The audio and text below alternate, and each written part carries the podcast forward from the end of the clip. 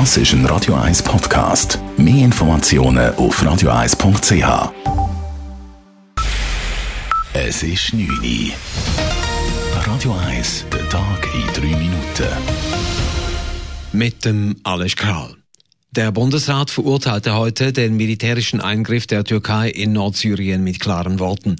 Die Offensive sei ein Verstoß gegen die UNO-Charta und somit völkerrechtswidrig, schrieb der Bundesrat. Er fordert die Türkei auf, die Kampfhandlungen einzustellen und auf dem Verhandlungsweg auf eine sofortige Deeskalation und eine politische Lösung hinzuwirken.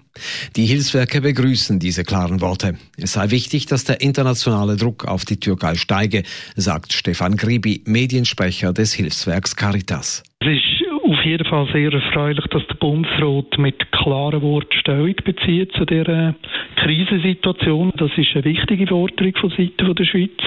Die Caritas will das humanitäre Engagement in Syrien in den nächsten Tagen ausbauen. Dazu sei es hilfreich, dass der Bundesrat auch die Regeln dafür gelockert habe.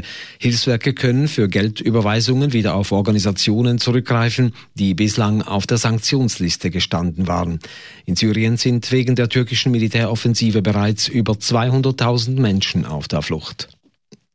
Ärzte in der Schweiz sollen ihren Patientinnen und Patienten künftig Cannabis zu medizinischen Zwecken direkt verschreiben können. In der Vernehmlassung ist diese vom Bundesrat vorgeschlagene Änderung des Betäubungsmittelgesetzes auf Zustimmung gestoßen. Bisher können Kranke und Schmerzpatienten nur mit einer Ausnahmebewilligung des Bundesamtes für Gesundheit Cannabis zu Therapiezwecken nutzen. 2018 stellte das BAG rund 3000 solcher Bewilligungen aus, beispielsweise für Krebskranke oder Patienten mit multipler Sklerose. Experten schätzen, dass sich aber gegen 100.000 weitere Kranke das Cannabis aus Kostengründen illegal beschaffen. Seit der Ankündigung vor einem Jahr, dass Velos in der Stadt Zürich von den Trottoirs verbannt werden müssen, hat sich nicht viel getan. Damals gab Stadträtin Karin Rickard bekannt, dass der sogenannte Mischverkehr mit Velofahrenden und Fußgängern illegal sei. 77 Problemzonen wurden daraufhin definiert.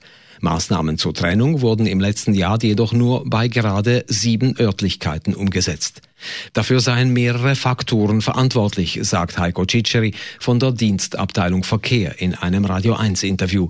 Denn nicht alle betroffenen Bereiche ließen sich mit Signalisationen sanieren bauliche Maßnahmen, grosse Neubauten von Strassen, Umgestaltungen von Strassen, die dauern halt länger. Einerseits haben sie einen politischen Prozess, andererseits haben sie auch einen juristischen Prozess, gewisse Ausschreibungen müssen gemacht werden und das geht nicht von heute auf morgen. Die Sanierung vieler Problemzonen wird wohl Jahre, wenn nicht sogar Jahrzehnte dauern.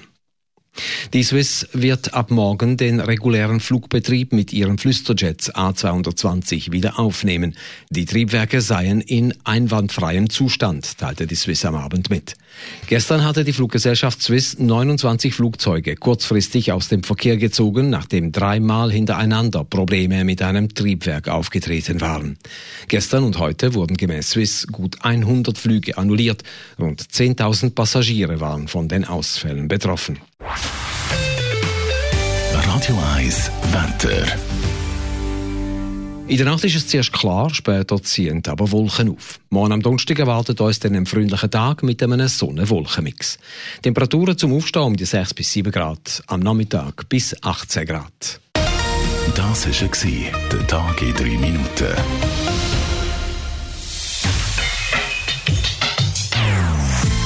Non-Stop-Musik auf Radio 1. Die besten Songs von allen Zeiten. Non-Stop. Radio 1.